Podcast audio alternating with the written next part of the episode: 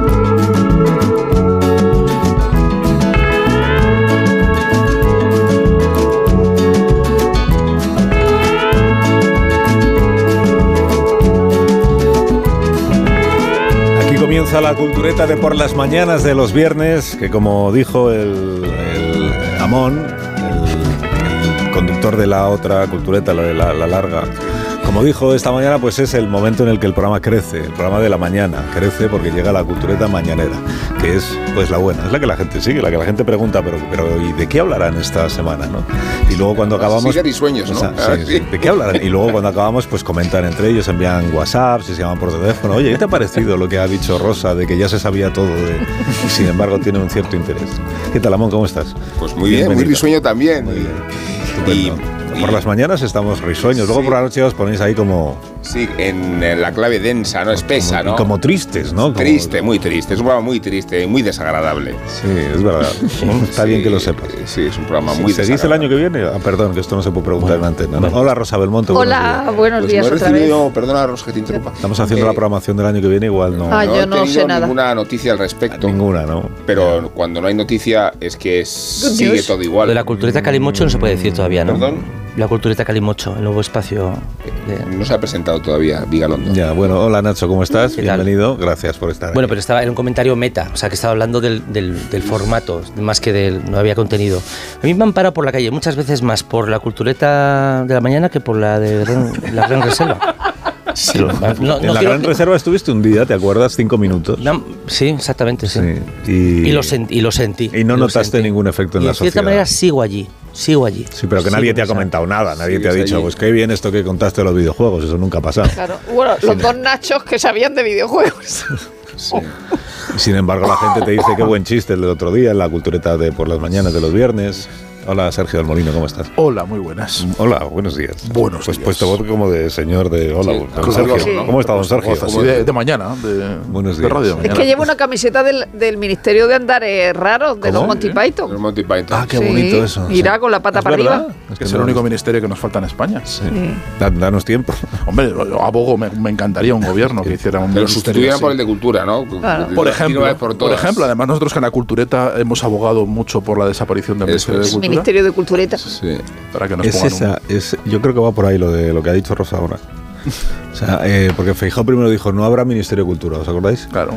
Y luego han dicho, bueno, pero igual algo hay. Igual yo algo creo hay. que es Ministerio de Cultureta. ¿Y cómo puede?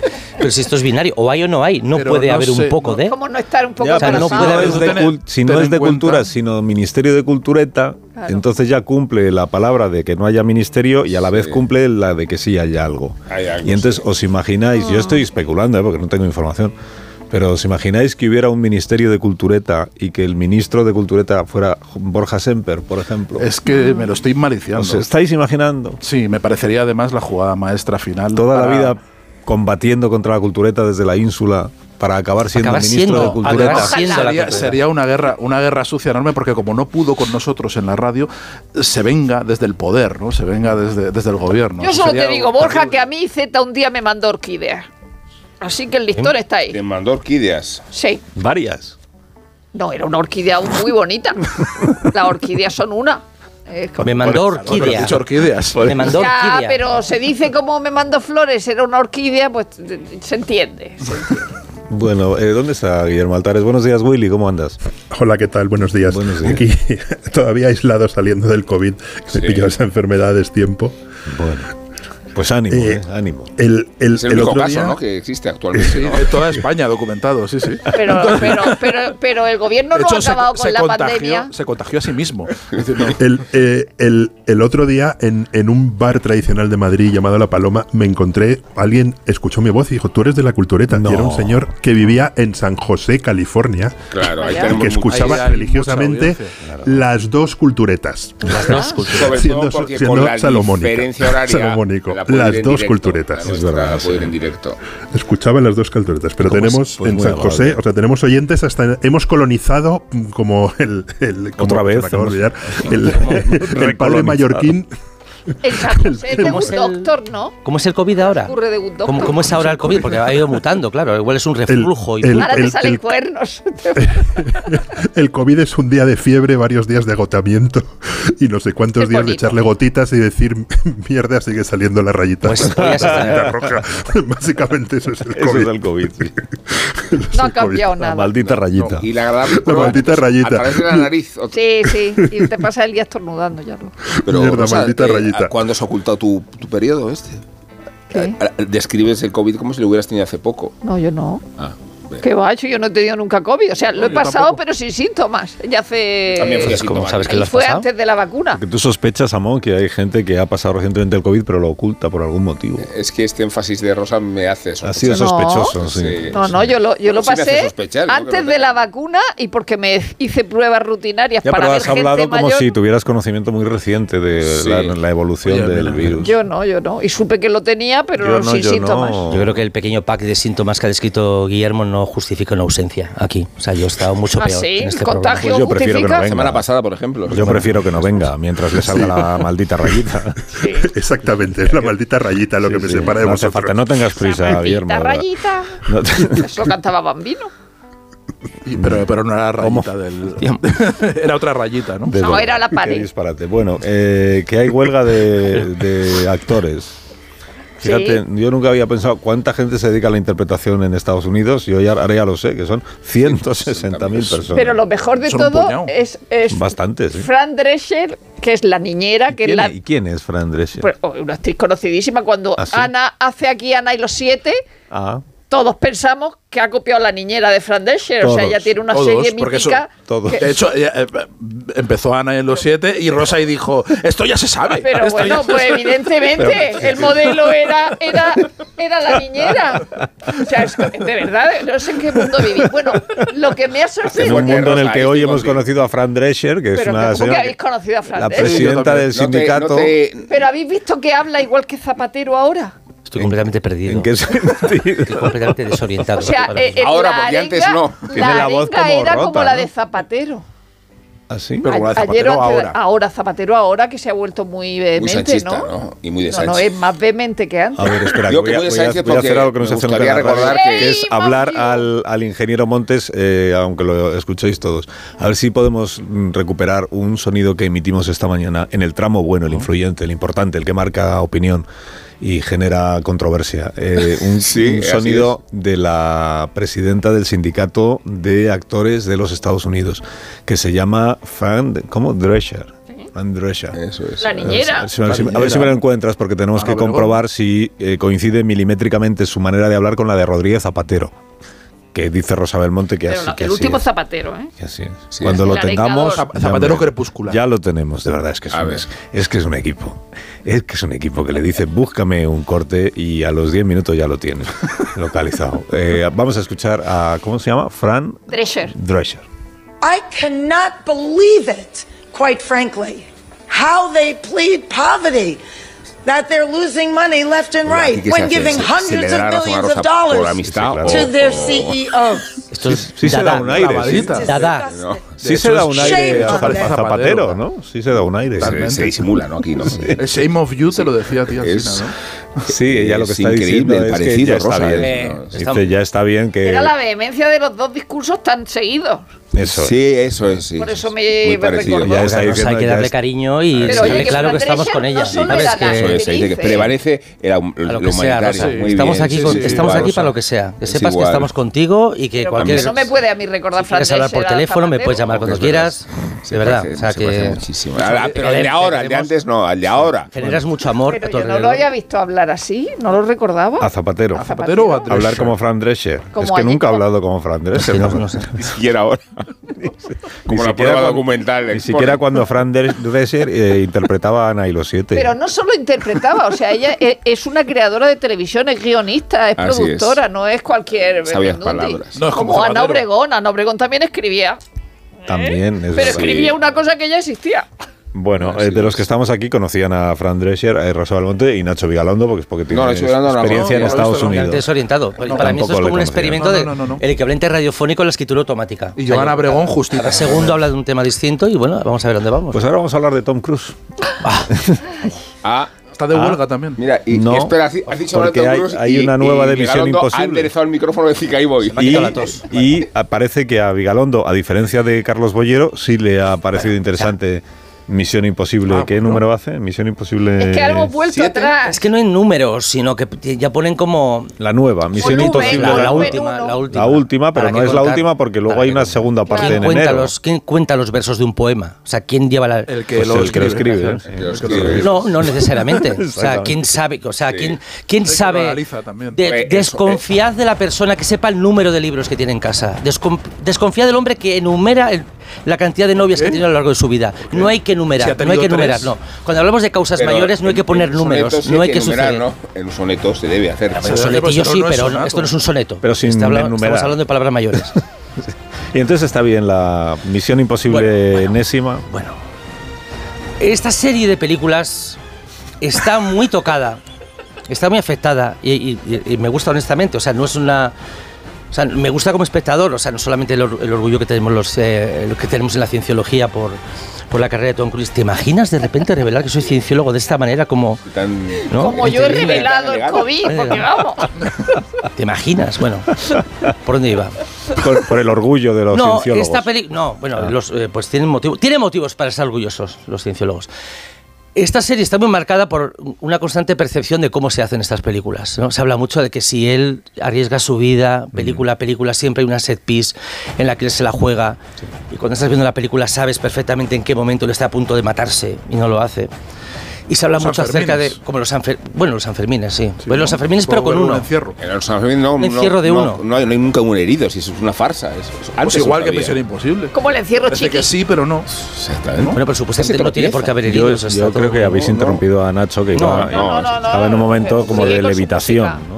Entonces, hay, siempre hay ese momento en la película en la que sabes que ahí Tom Cruise se la jugaba de verdad. Se habla mucho de, de que se la juega Tom Cruise, de que es el cine, la vuelta del cine analógico, que es cine, que todo lo que sucede en pantalla Eso de verdad, que están intentando no abusar de, de la, de, la, de la tecnología digital.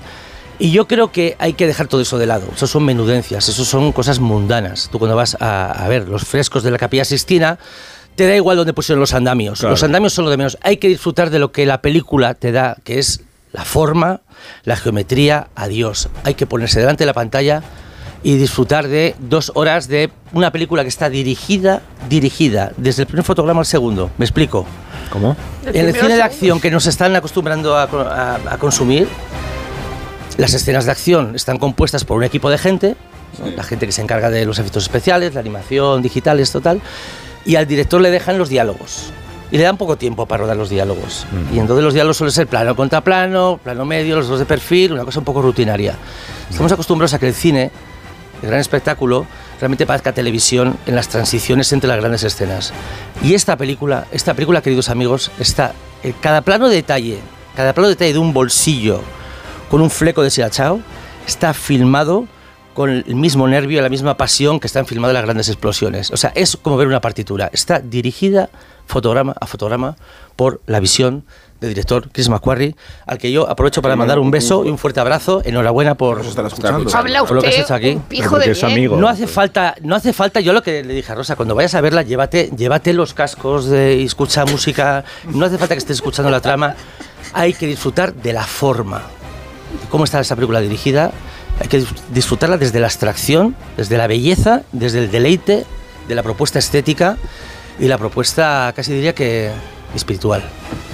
Es la mejor película de la saga y es la mejor película punto Pero has final. llegado a decir que, que no hace falta hacer más películas después de esta. No digo ya No, tanto que no haga falta- no, es que no haga falta hacer más películas, es que igual no hace falta que yo vaya al cine de nuevo. O sea, que yo ya digo, bueno, ya que me, me Eso, planto. eso, eso mismo piensa Bollero. me planto. Pues iban a hacer otra, ¿no? Que se estrena. Es lo que no, primera de la es otra lo que tanda. no, porque luego la película tiene un subtexto, porque por ejemplo este director Chris McQuarrie, que era un poco, uy, perdón, un poco más grisáceo que algunos anteriores directores de la saga, Brian De Palma, sabes que era más fantasmagórico, había, había películas en las que había un poco de misticismo, un poco de, mm, un poco de mm, componente mistérico. Y este director, Chris McQuarrie, que es el que está rodando codo a codo con Tom Cruise, pues era un poco más eficaz, un poco más setentero, cine de espías a la antigua usanza, un poco cine para padres que es el mejor tipo de cine que existe, el cine para padres, que gracias a Dios sobrevive casi exclusivamente gracias a la saga Misión Imposible. Que no hace falta ser padre para disfrutarlo, pero Pero si eres padre. eh, viendo Misión Imposible, más, viendo claro, Misión claro. Imposible son los únicos momentos en toda mi vida que desearía es ser muy padre. bueno hablar del argumento de la paternidad sin ser padre, ¿no? Eso es No, muy- no, no, no, es que de hecho yo no deseo ser padre más que en los momentos en los que estoy viendo Misión Imposible, que ya me gustaría tener un hijo al lado. Te llevas un niño, puedes Después llevarme- llevármelo a- sí, sí. Me he perdido. Te dejo el mío. ese Me gustaría ser padre, que me gustaría ser padre y llevar a mi hijo a ver esta película. Es- pero el resto del tiempo de mi vida no quiero ser padre. Ya. ¿Cuánto Y- dura la película? Dos horas y cuarto de paternidad deliciosa. Según No. Bollero, tres. Y entonces, eh, Según muy pero esto es incontrovertible. Dura lo que dura la película. O, o se hace larga. Pero para a Bollero le No, no, no, parecieron no, tres. se hace largo, o sea, No, no, hay, hay, hay películas que no se acaban nunca aunque duren 10 minutos. O sea, no. Sí, es no, es que la, verdad. es verdad. la percepción del tiempo es subjetiva y, y nunca depende de la- de la perce- del tiempo que dura la película. Así o sea, es. tú ves una película y no tienes nunca la percepción de que ha durado lo que exactamente dura. Siempre te Está dura cuando menos o más. Entonces, ¿qué le pones? Dos estrellas. Dos estrellas de dos. O sea, si, si- dos de dos. Si no puedo poner más estrellas que dos, yo le pongo dos. Qué triste, sistema de calificación triste, ¿no? Un minuto. Cero, Sí, una o dos sí. estrellas. No, que el mundo más. Hombre, pues apto, en, la, no en la apto. Rusia comunista era así. Podías poner dos estrellas y punto. Y te ibas a casa. Mundo gris, apagado. Supermercado soviético. La voy a ver, ¿eh? Con esta defensa Pero con tu hijo. Pero con mi hijo, claro, tu hijo. claro. O sea, tú, por favor. Solo la ha visto Nacho, ¿no? ¿eh? ¿Tú lo has visto, Sí, yo Rosa? no, yo Ah, tengo no. que ir a Sergio verla. tampoco. Pero ¿cómo no vamos Después a ver? después ¿Cómo no de vamos a la verla? Sí, ahora, esta ahora cualquiera se la pierde. Claro. No, vamos. No quiero hacer otra cosa, de hecho. Pero para ver esta tienes que haber visto todas las No, ¿Qué anteriores. va? ¿Qué va? eh, qué O sea, no tienes ni por qué escuchar lo que están diciendo. Es que estoy defendiendo que no hace falta ni escuchar los diálogos. Como el debate, ¿eh? No, pero que además ni tienes que haber visto ninguna, ni tienes que ver ninguna después. No, hay que ver nada. No, no. ¿Se acabó? Ya ¿Se no hace falta seguir viviendo. Eso es. Se acabó el cine. Ahora volvemos.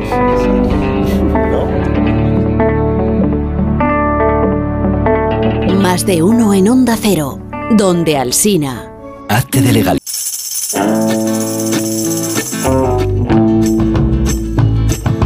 Más de uno en Onda Cero, donde Alsina.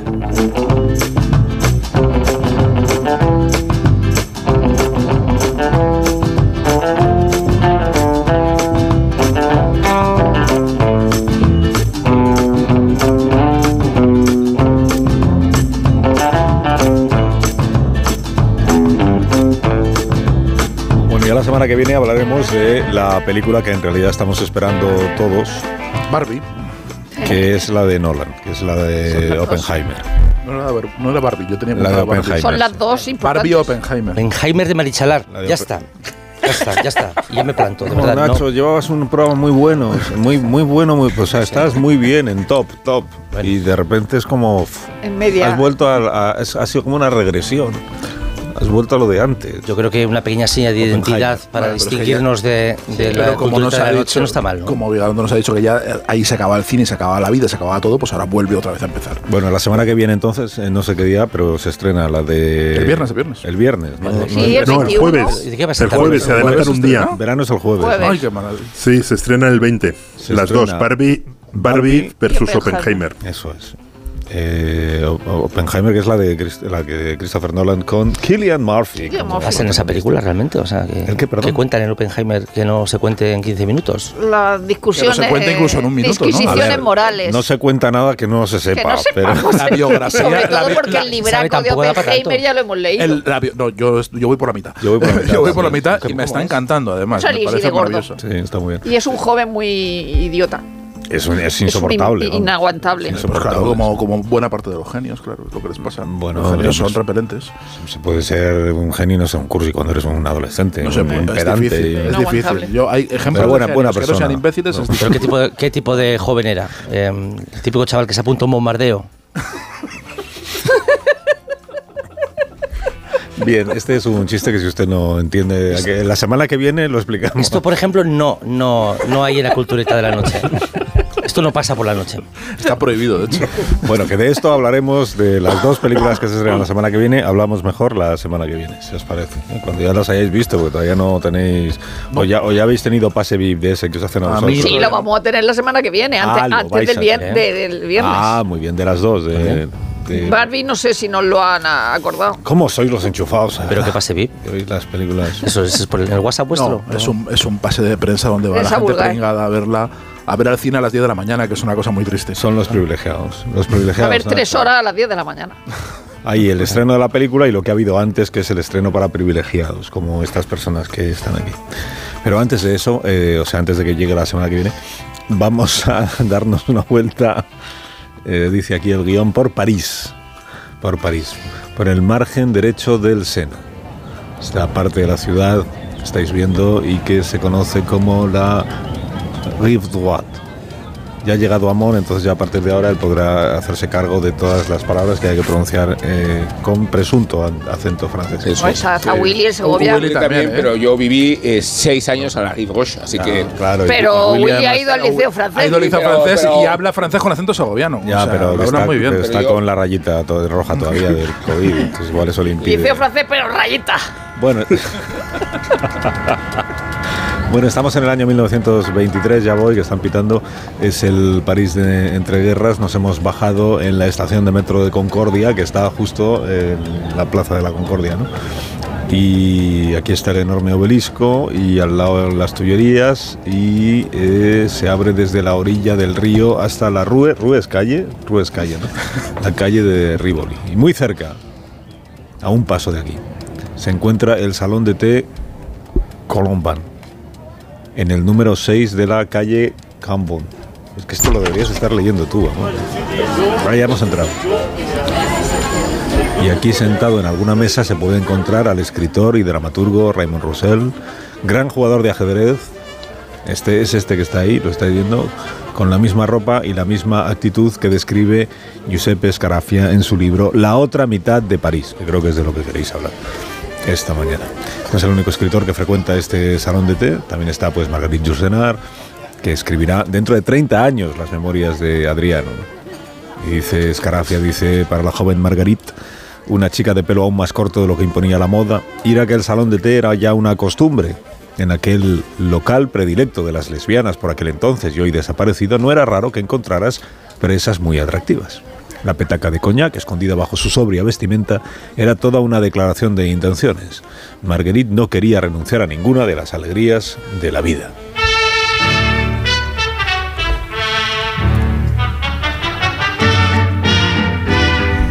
La pendule fait tic-tac, tic-tic.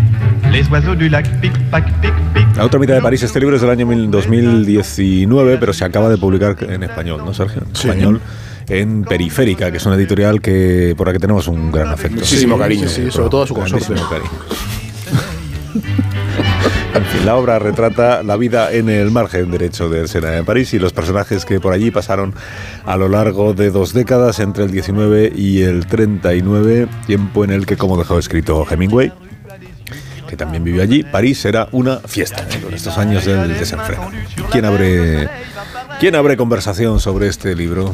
Pues yo mismo, Venga, si Sergio. queréis, venga. Venga. Es un, un libro, este, La otra mitad de París, eh, de, de un italiano enamorado de, de- de París y profesor allí muchos años, Mm. que me, me pareció un pie forzado eh, rarísimo y como eh, todos los pies forzados rarísimos, a mí yo est- estoy muy a favor, ¿no? Este, eh, ¿En qué momento se le ocurre la idea de escribir eh, una miscelánea so- literaria sobre el París de entreguerras, desde el año 19 hasta, hasta el año 39, de esos 20 años, pero solo de la de, de la, de la Rive Droite y y por- porque según él eh, la Rive Gauche pues ha sido la eh, el centro de la cultura y, y el- y la otra orilla del río pues ha sido marginada y despreciada y sin embargo tiene muchísimo historia y fue muy importante en, ese tiempo de entreguerras.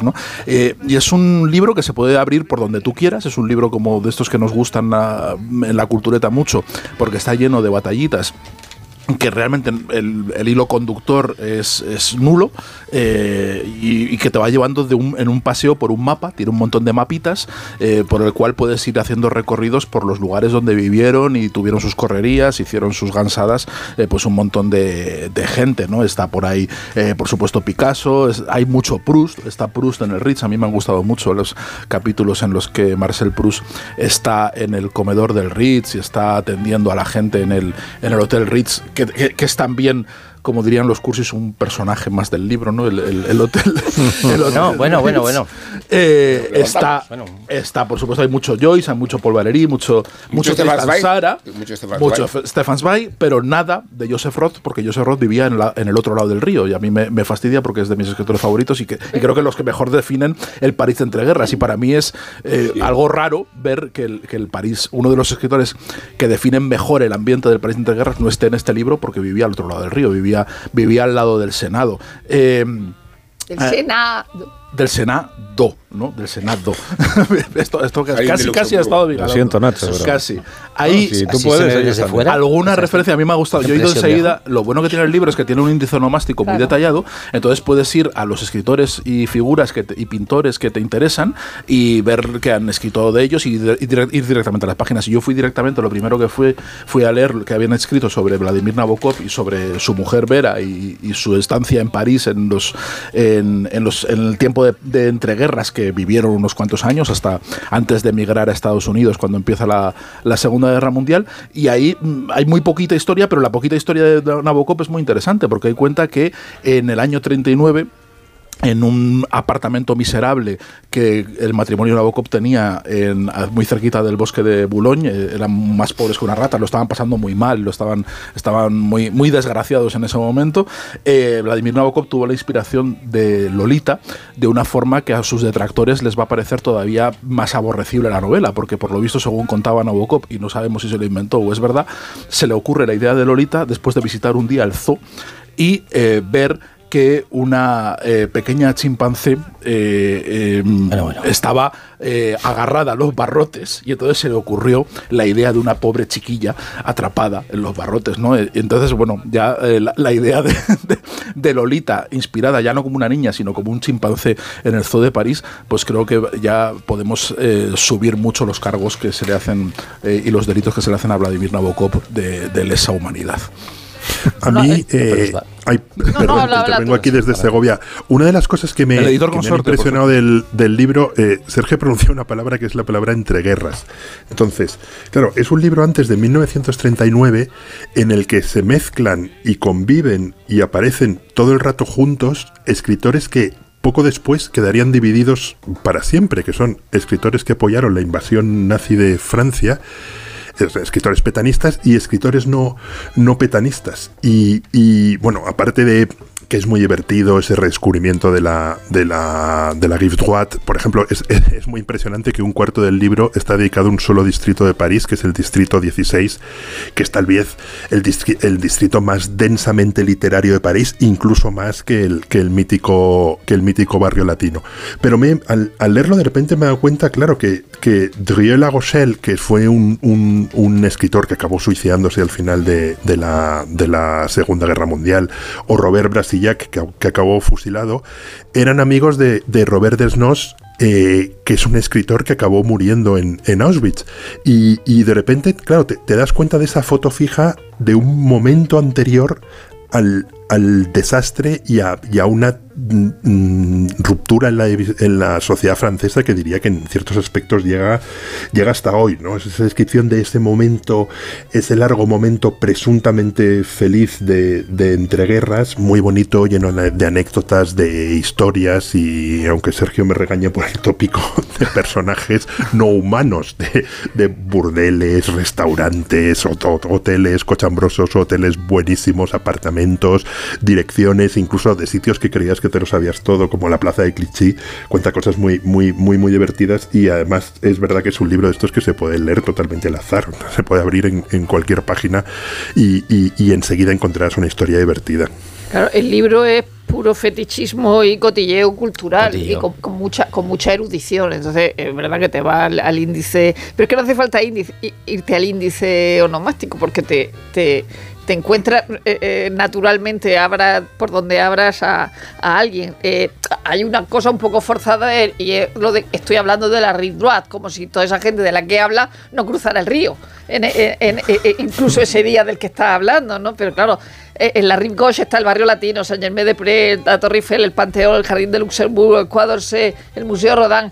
Pero es que en la Rive Droite están los Campos Elíseos, Montmartre, Le Marais, eh, la Place Vendôme y por tanto el Rich, eh, los Bosgos, eh, la Bastilla, el Pompidou, Leal. eh, eh, encuentras cosas de cualquiera en ese momento en, en la Rive Droite, pero podía estar en la, en la Gauche. Y eh, es muy gracioso cuando Picasso va a ver a, eh, perdón, Dalí va a ver a Picasso y entonces dice, dice Escarafia que lo hace como si fuera a ver al Papa y le dice, y le dice a Picasso, "He- he venido a verlo a usted antes de ir al Louvre y dice Picasso, ha hecho usted muy bien. Eh, eh, le parece normal. Y luego la, eh, la parte en la que Eric Marie Remarque y Marlene Dietrich están juntos, que son eh, están en el Hotel Lancaster y, y cuando cuenta que, que tenía Marlene Dietrich a su hija eh, de, de asistente personal, así de broma, ¿no? Y que entonces no pudo entrar a la habitación porque había unos nazis en la puerta. Y entonces, bueno, cuando ya puede entrar, cuando ya puede entrar la hija, eh, le dice, le dice Marlene Dietrich, dice, ¿has visto alguna vez algo semejante? Cuando sale un señor muy alto de allí, dice, ¿cómo es posible que un hombre bien educado como Ribbentrop crea en Hitler? He tenido que esconder a, a Remarque en el baño. ¿Qué situación más ridícula? ¿Has visto qué hombreras? Ya sabes a dónde han ido a parar todos los sastres judíos. Lo han cogido para que les cosan sus trajes. Tesoro, voy a llamar al señor Remar, que ya puede salir del baño. Y la otra, y el otro, más jamás vuelva a encerrar. Pero Con la voz zapatero. Con la Con la voz zapatero. zapatero, sí, Todo ese tipo de cosas son las que se cuentan en el libro. ¿Cómo no te lo vas a leer de cabo a rabo? Pues yo, eh, mencionaba Roz, Sergio, eh, es donde Roz escribe la leyenda del Santo Bebedor. Eh, es, está, está ambientada en París, en, en la- en el país de la Gauche, además. Eh, eh, eh, si en Berlín todavía existe la diferencia del este y el oeste, no habiendo ninguna división, en París la diferencia de la izquierda y la derecha, de la orilla izquierda y derecha, es gigante y, y no necesariamente eh, por la diferencia física, sino porque es más bien psicológica. Y creo que la, la orilla subordinada y postergada de hoy es claramente la izquierda. Me refiero a que son muy pocos los turistas que en realidad experimentan el viaje a la orilla. Es verdad que el, el- la Torre Eiffel eh, identifica la orilla izquierda de forma absoluta y es un punto de atracción de los turistas, pero profundizar más allá de, de la Torre Eiffel o hacerlo más allá del Museo d'Orsay o de la barrera de la izquierda, eh, creo que es, es insólito porque habiendo vivido ahí tantos años, eh, te, te das cuenta de que ni siquiera el turismo alcanza demasiado a la orilla izquierda, no digamos si se trata de profundizar más en el barrio. Montparnasse está lleno de, de, de hoteles y de turismo. Eh, está, la- está, está la estación ferroviaria, eh, que, que es lo que puede acercar un poco más, pero yo digo que hay un impacto en diferente de tránsito, de tráfico, de, de intensidad turística, por dónde está el Louvre, por dónde está la Plaza de la Concordia, por dónde está Hmm. muchos de los símbolos turísticos, por dónde está Montmartre. Eh, es mucho más grande el impacto, por dónde está Pigalle, por dónde está el barrio Incluso rojo. Marais, que también ahora El muy- ¿no? Yo digo que, el impacto turístico de la derecha es muy superior al de la izquierda. Y se produjo un hecho muy interesante, y es que los atentados de Bataclan y atentados yihadistas, todos se han producido en, el- en la orilla derecha.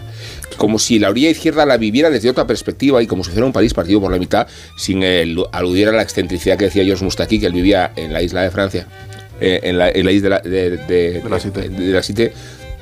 Y decía que ni siquiera se consideraban de, ninguna de las dos orillas, como si hubiera una conciencia isleña de- dentro del propio París. Pero este libro considera L'Île de Saint-Louis orilla derecha.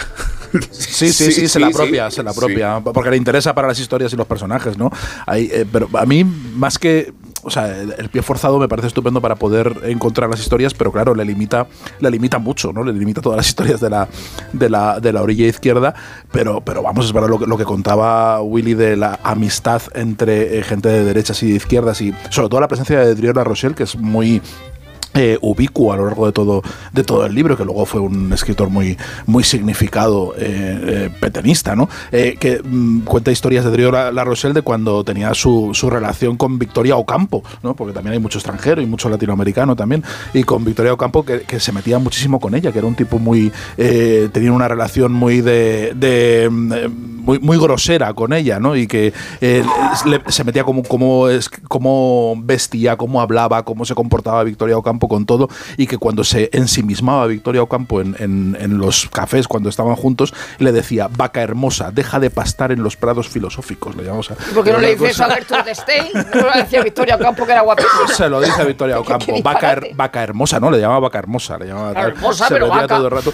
Entonces está, está llena de esas historietas que hacen eh, esto, el libro que podría haber sido la historia de un, de un literato de, de. Es más divertido.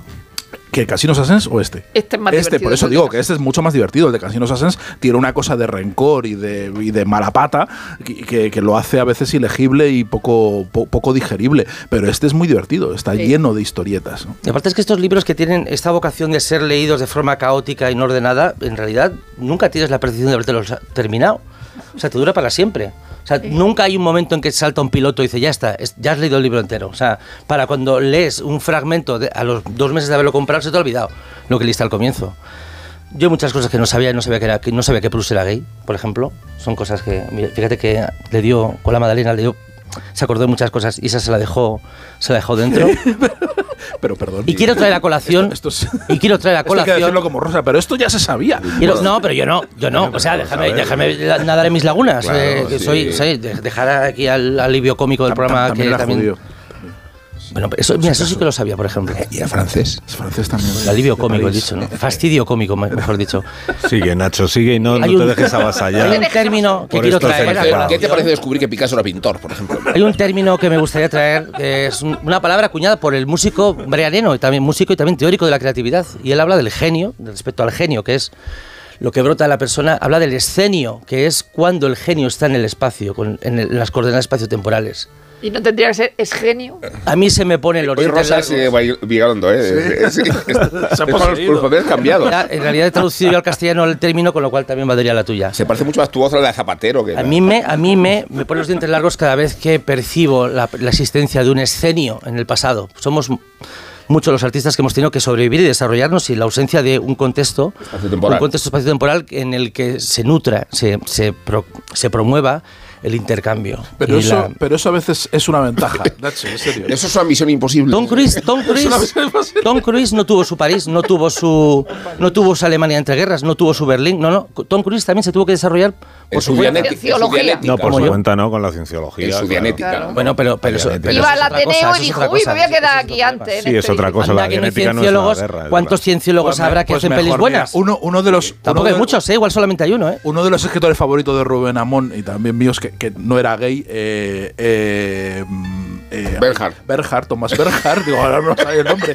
Tomás Los favoritos no será. Mi escritor favorito, el que no me acuerdo. No, no, digo el bueno. tuyo, iba a decir el tuyo.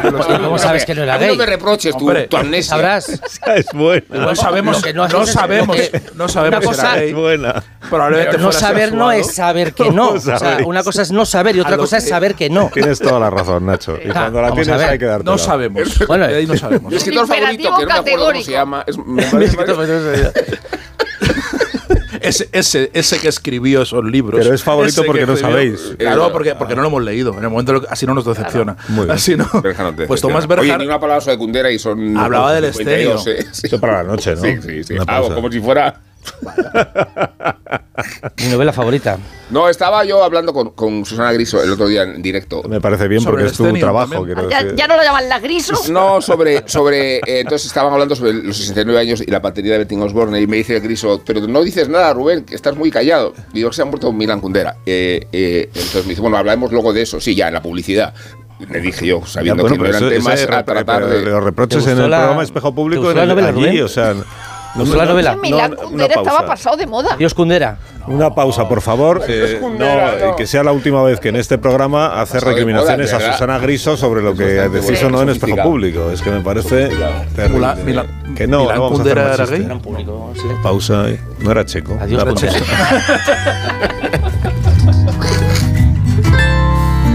Más de uno.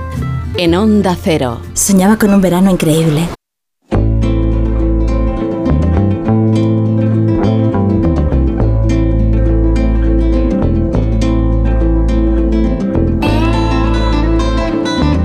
De uno en Onda Cero. Donde Alsina. Entonces, esta noche, a la una de la madrugada, que es una hora pues estupenda, la verdad. Sí. ¿eh? Un mes como A la este, fresca.